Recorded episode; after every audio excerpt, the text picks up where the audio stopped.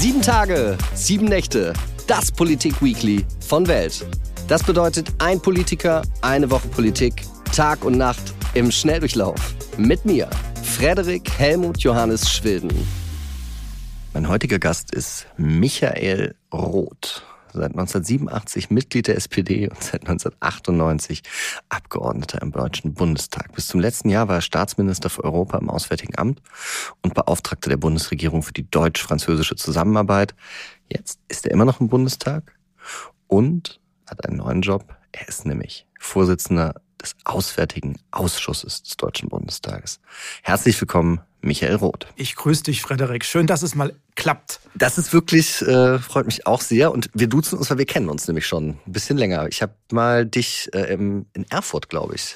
Nein, besucht. das war, das war in Eisenach. Eisenach, ja, so war das. Eisenach, als die SPD einen runden Geburtstag ja. feierte. Und du hast darüber berichtet. Hat nicht allen gefallen, aber ich dachte mir, der Kerl ist spannend, den würde ich gerne mal ein bisschen näher kennenlernen. Und so fing das an, ja. So fing das an. Wie war deine Woche bisher? Die Woche ist ja noch nicht rum. Äh, zurzeit gibt es natürlich ein Thema, das ist äh, die russische Aggression gegenüber der Ukraine. Was heißt das für uns in mhm. Europa, in Deutschland? Äh, wie verhalten wir uns? Dazu gibt es ganz viel Interesse, nicht nur in der Bevölkerung, sondern vor allem bei deinen Kolleginnen und mhm. Kollegen. Deswegen habe ich viele Interviews und Gespräche. Ja, und ich muss mich auch erstmal so ein bisschen in meiner neuen Aufgabe als Vorsitzender des Auswärtigen Ausschusses zurechtfinden. Ich habe ja einen Jobwechsel ja. vollzogen. Äh, du hast recht, ich bin seit äh, fast 24 Jahren ja. Abgeordneter, aber die Aufgabe ist neu, weil ich mich jetzt auch mit Themen beschäftige, ja. die bislang nicht so zu meinen Kernaufgaben gehört haben. Bist du diese Woche dazu gekommen, auszugehen? Hast du, hast du einen Abend gehabt, wo du was für dich gemacht hast? Ich habe ein ganz großes Privileg, ob man davon ausgehen sprechen kann, das weiß ich nicht. Aber äh, in meiner Nachbarschaft äh, wohnen sehr gute Freunde, Sven und John Boy.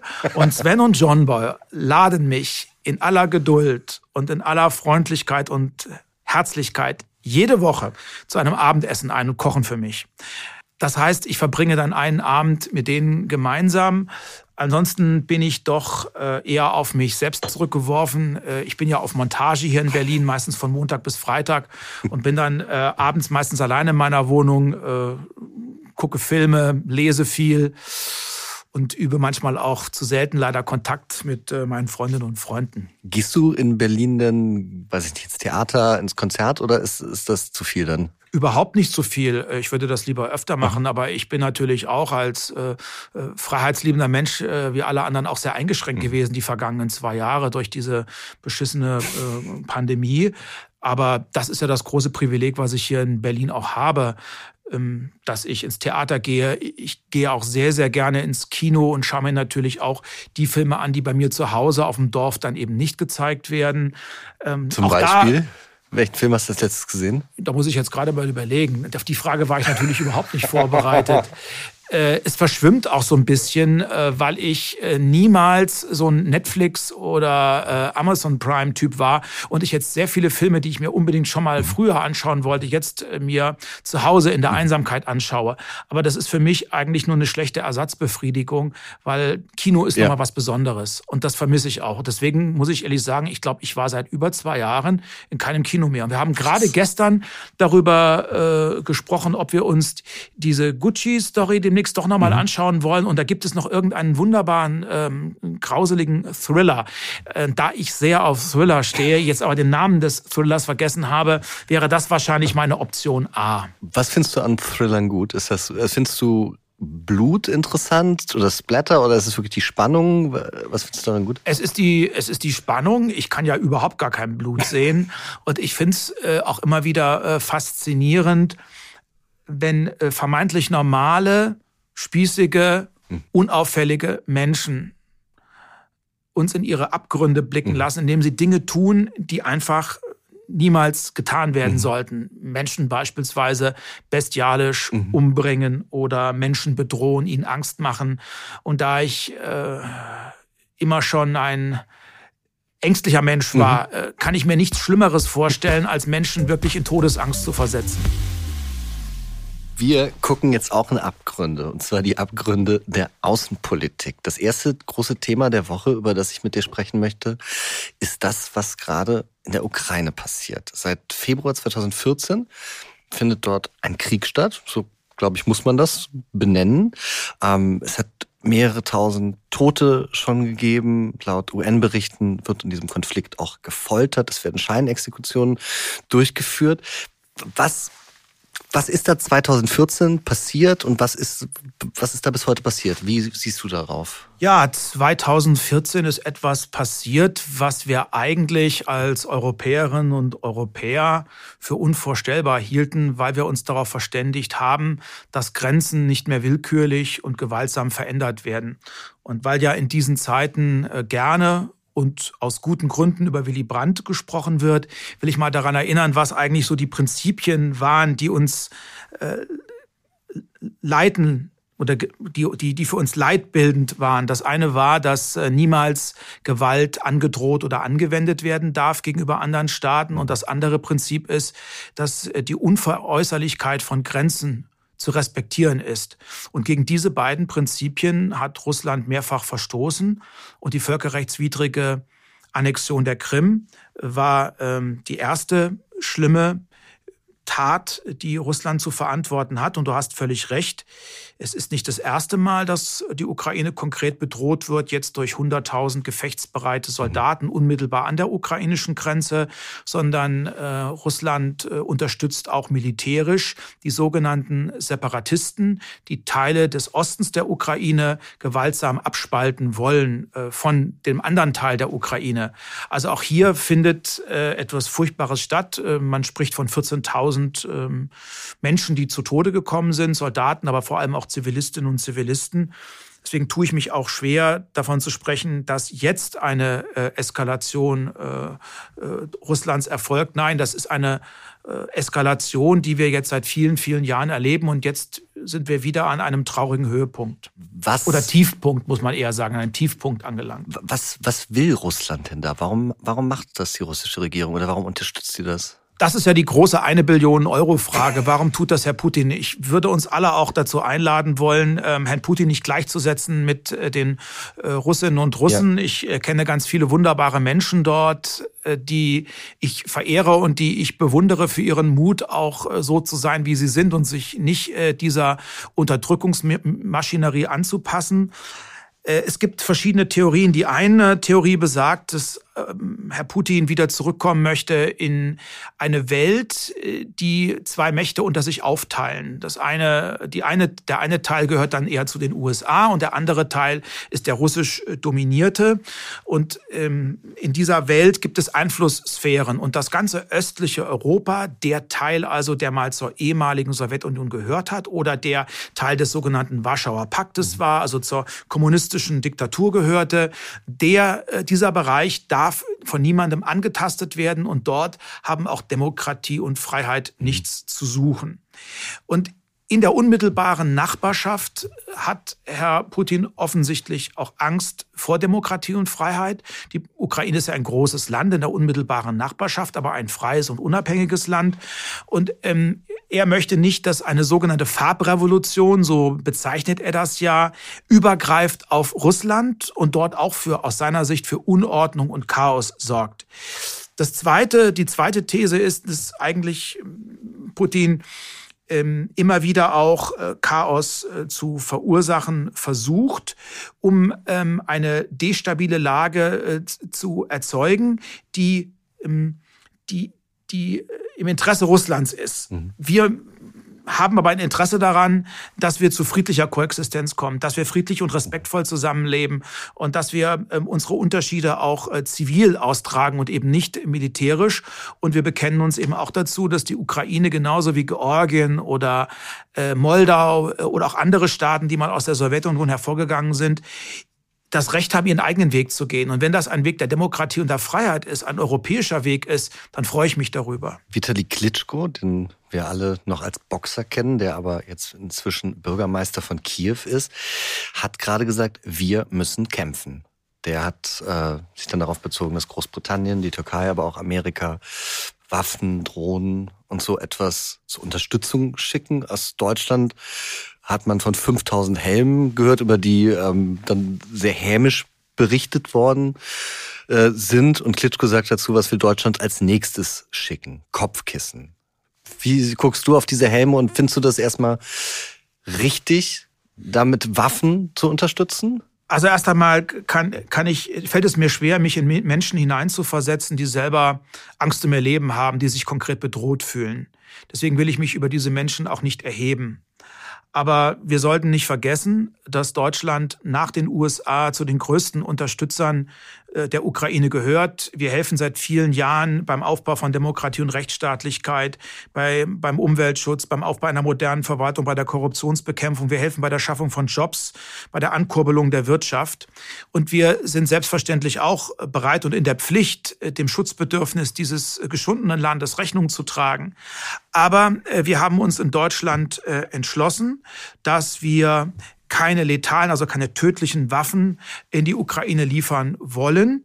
Damit verurteile ich nicht Staaten, die das tun, sondern ich stelle nur fest, dass Deutschland das nicht tut. Das ist eine Tradition, die auch von den Vorgängerregierungen ähm, so strikt eingehalten wurde, auch von der Merkel-Regierung und die, ähm, für die man zwei Argumente finden kann. Die muss man nicht teilen, aber ich trage sie vor und vielleicht kann ich zumindest ähm, erreichen, dass man sie, dass man sie respektiert. Das eine Argument ist, dass Deutschland grundsätzlich in Krisenregionen äh, keine äh, letalen Waffen liefert. Das reicht aber nicht als Argument. Das zweite Argument ist, gemeinsam mit Frankreich bemüht sich ja Deutschland derzeit äh, am Verhandlungstisch mit der Ukraine und Russland zu einer friedlichen Lösung zu kommen, dass Russland die Aggression gegenüber der Ukraine beendet. Wir ähm, haben dort eine Vermittlerrolle, aber wir sind nicht neutral. Das heißt, wir stehen natürlich an der Seite der Ukraine und wir sagen nicht, beide sind gleich schlimm und wir sind jetzt irgendwie unabhängiger Schiedsrichter, da sind wir nicht. Aber wir wollen diese Gespräche nicht dadurch äh, belasten, dass wir jetzt einigen Vorschub leisten, äh, die eigentlich kein Interesse an der Fortsetzung dieses Gesprächsformates haben. Wir nennen das Normandie-Format.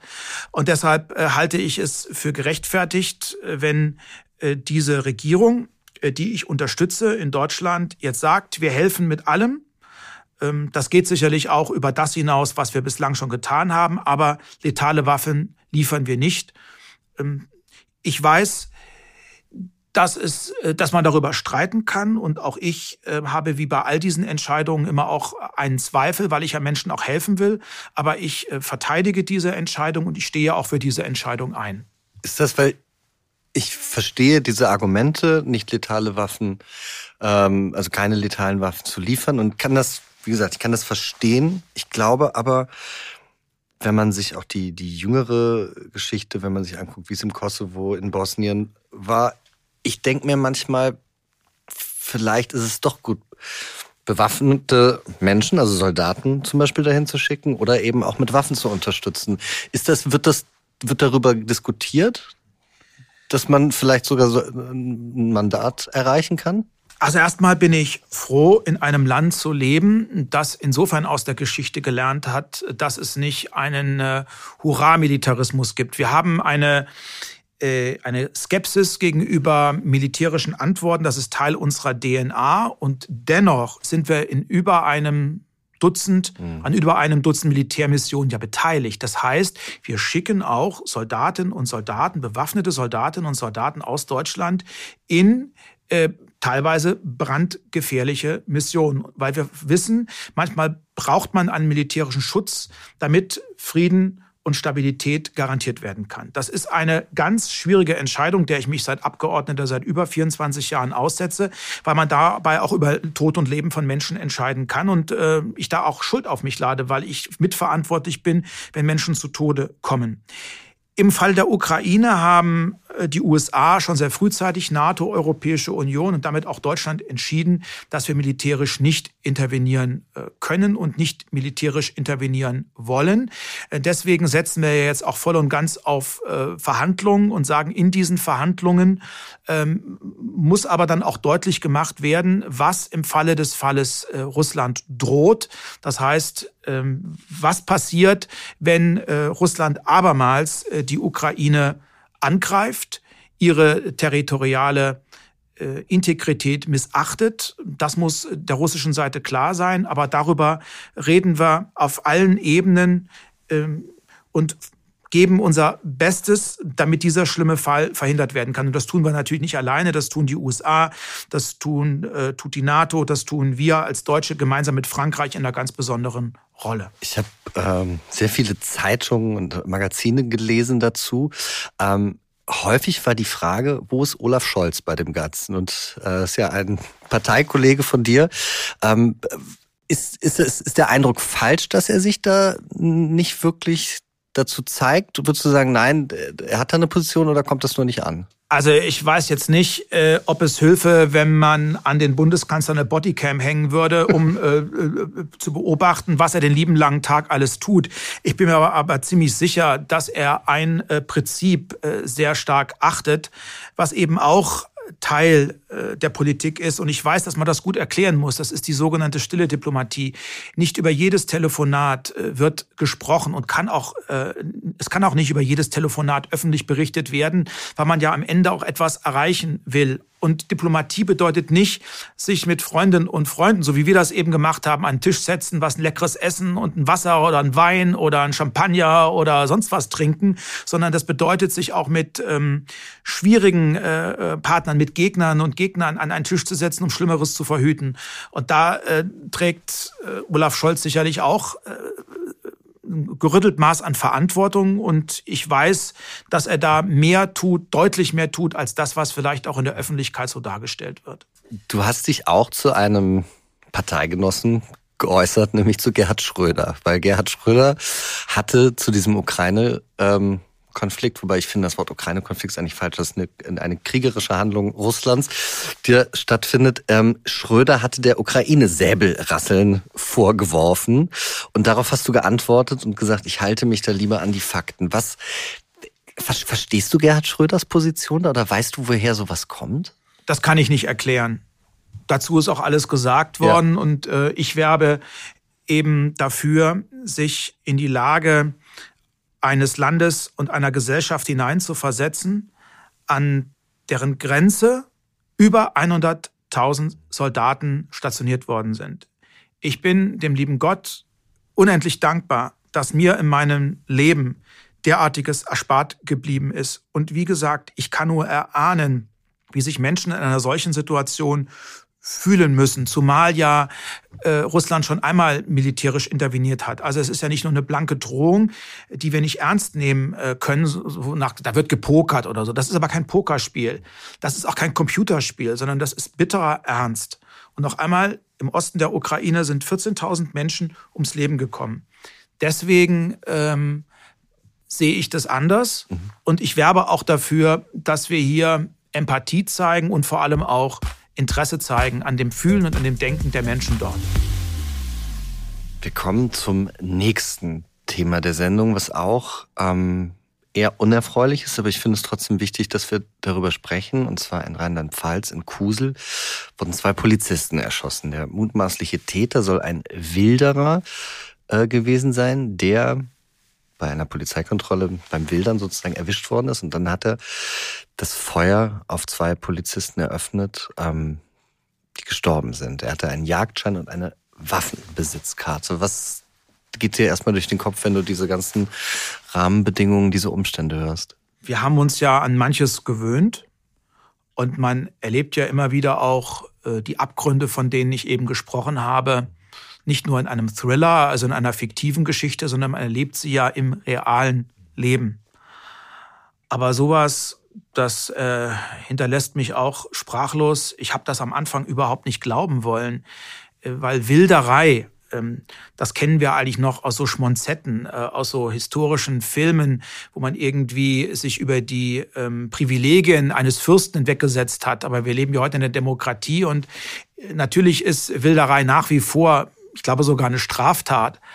Aber deshalb bringt man doch nicht zwei junge Menschen um und ermordet die bestialisch, also wenn es denn so sein sollte, wie es jetzt auch äh, dargestellt und berichtet wird. Das habe ich also wirklich auch, ich muss sagen, wie soll ich, also jemanden umzubringen ist äh, nie richtig, aber ich fand da das Verhältnis der zu vertuschenden Straftat, also irritierend quasi in, in, in der Größenordnung.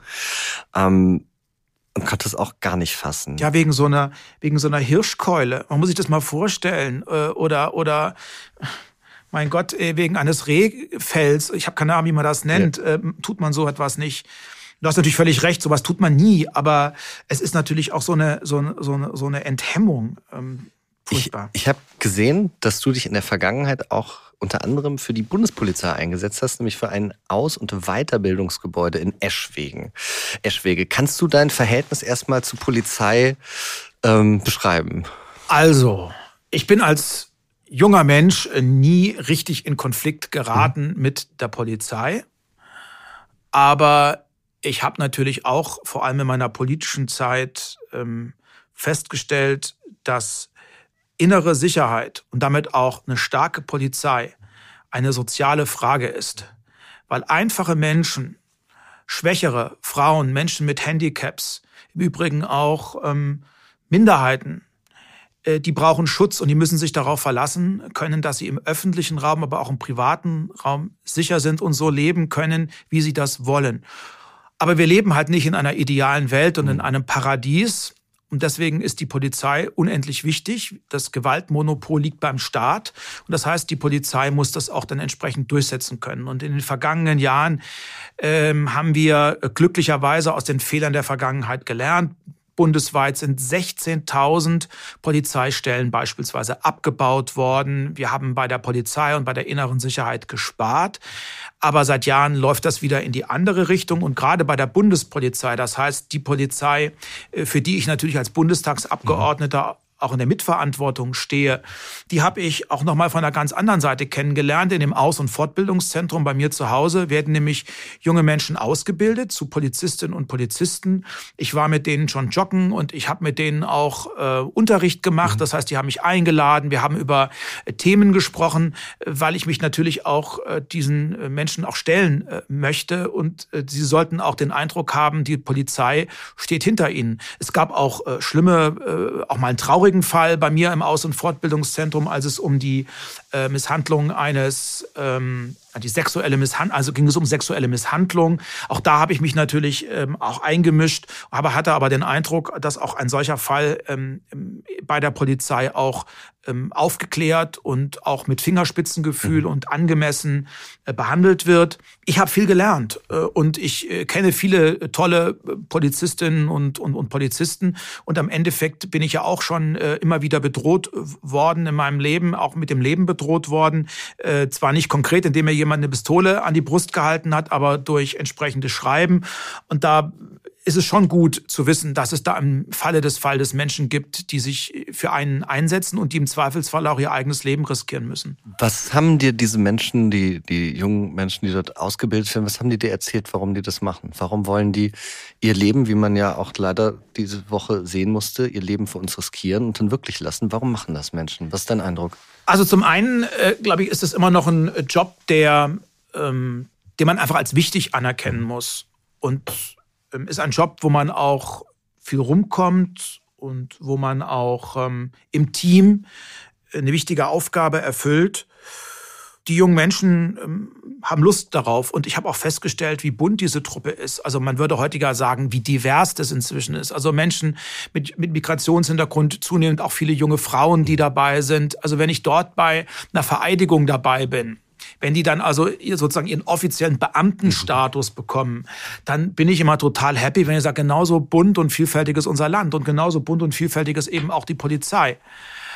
Äh, also da lerne ich eine äh, ganze Menge und äh, versuche auch immer einen Werbeblock einzulegen, ähm, dass man sich der Polizei auch vorurteilsfrei ähm, nähern sollte. Und natürlich, wenn dort ähm, extremistische ähm, Gedanken ähm, auf fruchtbaren Boden fallen, dann muss auch dort der Staat natürlich mit aller Härte eingreifen. Also Rassismus hat bei der Polizei nichts zu suchen, wie im Übrigen auch in der ganzen Gesellschaft nicht.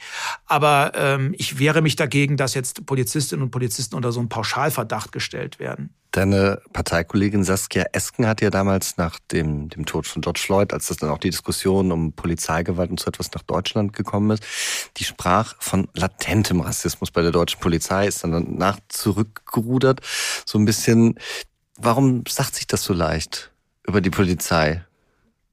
Und was, was bringt vor allen Dingen auch eine, eine Sozialdemokratin, das äh, unserer deutschen Polizei zu unterstellen, die sich ja für unsere Rechte einsetzt?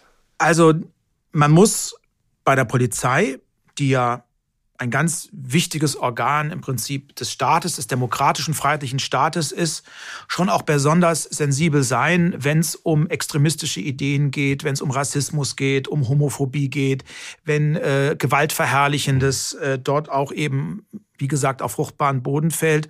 Aber ich wehre mich natürlich auch äh, Menschen, äh, die so einen Job machen und die, die, die die schwierige Aufgabe zu bewältigen haben, unter einen Generalverdacht zu stellen. Also ähm, ist, glaube ich, zweierlei wichtig. Einerseits müssen diese äh, Menschen, die so eine wichtige Aufgabe übernehmen und die für die Polizei und in der Polizei arbeiten, stets spüren, die Polizei, äh, Entschuldigung, der Staat die Politikerinnen und Politiker stehen an ihrer Seite. Aber selbstverständlich kann es jetzt auch, äh, dürfen wir auch nicht irgendwelche Augen zudrücken, wenn wirklich etwas passiert, was mit den Prinzipien unserer freiheitlich-demokratischen Grundordnung nicht vereinbar ist. Und das ist so ein Balanceakt. Und da muss man sehr, sehr stark äh, äh differenzieren. Und leider komme ich aus einem Land, äh, nämlich aus Hessen, wo es auch in den vergangenen Jahren immer wieder auch Vorwürfe gegenüber der Polizei gegeben hat, ähm, rassistisch-nationalistische Umtriebe. Und da steht dann natürlich schon die Politik auch in der Pflicht, das aufzuklären. Und da kann es auch äh, keinen Kadavergehorsam in der Polizei selber geben. Aber ich nähere mich äh, Polizistinnen und Polizisten mit Sympathie, mit Neugier, mit ganz viel Respekt und auch mit ein bisschen Bewunderung. Mein ehemaliger Schwager war bei der Bundespolizei und ich habe den immer zutiefst dafür bewundert, dass der so unendlich viele Wochenenden verbracht hat, weil äh, bei Fußballspielen, muss man sich ja mal vorstellen, bei Fußballspielen, weil einfach Menschen meinen, hier ging es nicht um Sport, wo man mal äh, locker flockig zusammenkommt und Spaß hat, sondern wo das am Ende auch noch in Gewalt ausarten kann, weil die eine oder die andere Fußballmannschaft verloren hat. Ich habe das nie begriffen und da hat der arme Kerl Kerl sich äh, Wochenende um Wochenende um die Ohren schlagen müssen oder weil irgendwelche Krawalinskis einfach ihren Protest, der ja legitim sein mag, aber nicht zivil austragen können. Das ist zum Kotzen. Hast du den aus Gesprächen mit Polizistinnen und Polizisten ein Bild, nimmt Gewalt gegenüber Polizisten real zu? Oder ist das eine, ist das eine, eine subjektive Wahrnehmung? Oder werden die tatsächlich mittlerweile häufiger Opfer von Angriffen? Das ist überhaupt keine äh, subjektive Wahrnehmung. Mhm. Das sind die äh, Zahlen und die Fakten und die sind eindeutig. Die Gewalt gegenüber den Sicherheitskräften, gegenüber Polizistinnen und Polizisten hat dramatisch zugenommen und ist natürlich auch ähm, Zeichen einer zunehmenden Enthemmung, wo keine Grenzen mehr gesetzt werden, wo man ganz, ganz schnell aggressiv und auch gewalttätig wird und wo diese Gewalttätigkeit auch übergreift auf ähm, Polizistinnen und Polizisten, auf Sicherheitskräfte, im Übrigen ja auch auf äh, Politikerinnen und Politiker. Und damit meine ich jetzt nicht äh, so einen Bundestagsabgeordneten wie mich, sondern damit meine ich vor allem auch ehrenamtliche Politikerinnen und Politiker, Bürgermeister in kleinen Kommunen, die teilweise Angst haben um ihr Leben und die teilweise keine Lust mehr haben, ihre Arbeit fortzusetzen, weil sie auch ihre Familie nicht mehr gefährden wollen. Und ähm, da das ist die Spitze des Eisberges und am Ende haben wir die vielen Polizistinnen und Polizisten, die einfach heute bespuckt, bedroht, äh, drangsaliert werden. Und ich finde das schlimm. Genauso wie ich von einem Bundespolizisten am Frankfurter Flughafen erwarten muss, dass er mit allen Menschen dort respektvoll und freundlich, aber selbstverständlich auch bestimmt umgeht, selbstverständlich. Genauso erwarte ich, dass Bürgerinnen und Bürger sich respektvoll der Polizei nähern und dass man auch ein gemeinsames, eine gemeinsame Gesprächs Ebene findet. Wer aber gewalttätig ist, der verlässt diese gemeinsame Gesprächsebene. Ich möchte mit dir über das letzte Thema jetzt sprechen. Und zwar wird Berlin von einer Gruppe, die sich die letzte Generation nennt, das sind Klimaaktivisten, in Teilen blockiert. Das sind junge Menschen, die, um auf die Folgen des Klimawandels hinzuweisen und die Regierung zum Handeln zu zwingen, die sich auf die Straße geklebt haben. Wie hast du das miterlebt oder wahrgenommen? Ich habe das konkret und persönlich noch nicht erlebt. Ich selber bin ja Linker und fühle mich als Teil einer emanzipatorischen Bewegung. Und zu einer emanzipatorischen Bewegung gehört immer auch der Protest. Und Protest ist in einer freiheitlichen Gesellschaft auch selbstverständlich und der muss auch toleriert werden. Aber hier endet meine Nachsicht. Ich bin auch ein engagierter Klimaschützer, ohne für mich in Anspruch nehmen zu wollen, dass ich das alles ideal mache. Ich bin auch fehlerhaft und ich mache auch nicht alles toll, aber ich versuche als privater Mensch, als Bürger, aber eben auch als Politiker meinen Beitrag zu leisten. Ich stelle aber eines fest, äh, Klimaschutz braucht vor allem Akzeptanz. Und wenn man sich da einfach auf die Straße klebt und vielleicht nicht Menschen trifft, die selber ähm, sich überhaupt nicht für Klimaschutz interessieren oder den Klimaschutz vielleicht sogar leugnen, sondern Menschen trifft, die Angst haben, ähm, auch selber von Klimaschutzpolitik betroffen zu sein. Familien, Durchschnittsverdienende, hart arbeitende Menschen, die wir dringend brauchen, damit überhaupt der Klimaschutz gelingt. Klimaschutz kann ja nicht nur eine Frage von Eliten sein und von Besserverdienenden sein. Klimaschutz ist eine Aufgabe, die muss von allen geschultert werden. Insofern frage ich mich, was was bezweckt man damit, indem man Menschen daran hindert, äh, zur Arbeit zu kommen, indem man Menschen es erschwert, äh, mobil zu sein. Nicht jeder, der in einem Auto sitzt, ist eine Klimasau, um das mal sehr hart zu formulieren. Das sind Menschen, die arbeiten sehr hart. Die haben teilweise auch nur ein kleines Einkommen oder die bringen meinetwegen ihre Kinder in die Kita oder in die Schule oder machen sonst irgendetwas. Nicht jeder kann auf den ÖPNV zurückgreifen. Und das gilt im Übrigen auch äh, für Berlin. Äh, also, Frederik, ich kann dir nur sagen, dass ich das nicht so richtig äh, verstehe und ähm, dass ich glaube, es hilft dem notwendigen Ziel, mehr für Klimaschutz zu tun, auch nicht unbedingt. Die sagen ja jetzt nun, ihr, die Politiker, ihr tut so wenig. Die, die sagen, dass es, es gibt nur noch zwei Jahre, es gibt nur noch drei Jahre und wenn, dann ist, ist alles verloren. Die Welt geht unter. Sie wollen euch jetzt sagen, macht mal schneller. Deswegen blockieren die das. Siehst du das auch so? Siehst du auch, dass die Politik, wie man das ja so schön sagt, dass sie da nichts tut? Oder sagst du, ist das auch der, der Preis von Politik, dass Dinge halt Zeit brauchen? Erst einmal bin ich kein Untergangsapologet. Ohne Hoffnung ohne Zuversicht, ohne Träumen und ohne die Liebe auch zu den schönen, hoffnungsvollen Dingen, die nicht nur im Tag heute liegen, sondern vielleicht im Morgen oder im Übermorgen liegen, äh, können wir uns das Leben schenken. Und äh, so kann auch keine Politik funktionieren. Äh, jedenfalls aus meinem Verständnis heraus. Das heißt, ich tue mich mit allem schwer, was ähm, unser Leben und unsere Zukunft nur noch in Dunkelheit mhm. und in Tristesse zu tauchen versucht. Und es gibt die Politik nicht, sondern Politik ist in einer Demokratie immer das Ringen um Antworten und um Mehrheiten.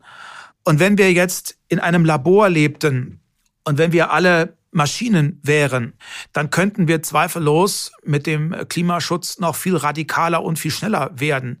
Aber wir sind keine Maschinen, wir sind Menschen. Und wir sind auch nicht gleiche Menschen, sondern wir haben ganz unterschiedliche Interessen und wir haben ganz unterschiedliche Probleme.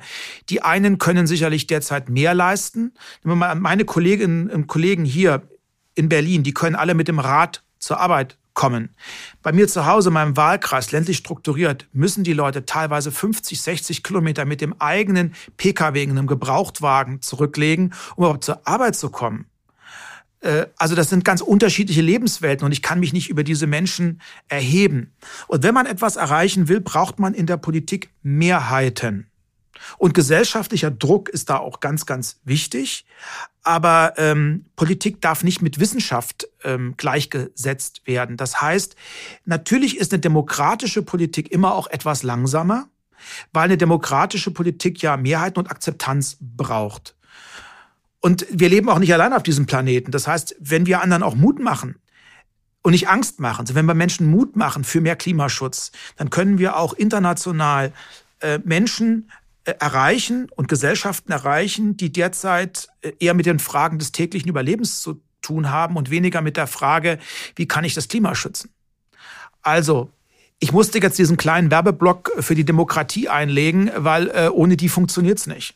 Olaf Scholz hat sich mit den Aktivisten und Aktivistinnen von der letzten Generation getroffen, nachdem die einen Hungerstreik gemacht haben. Da hatten die gesagt, sie wollten eigentlich, dass Frau Merkel sich auch mit denen trifft. Das hat Frau Merkel nicht gemacht. Das war noch bevor Olaf Scholz Bundeskanzler war.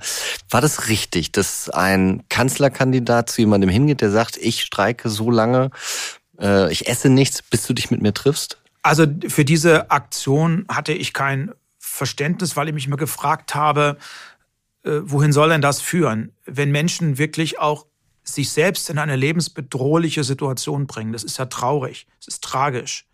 Ich bewundere ähm, Olaf Scholz dafür, dass er das gemacht hat und diese Größe gezeigt hat.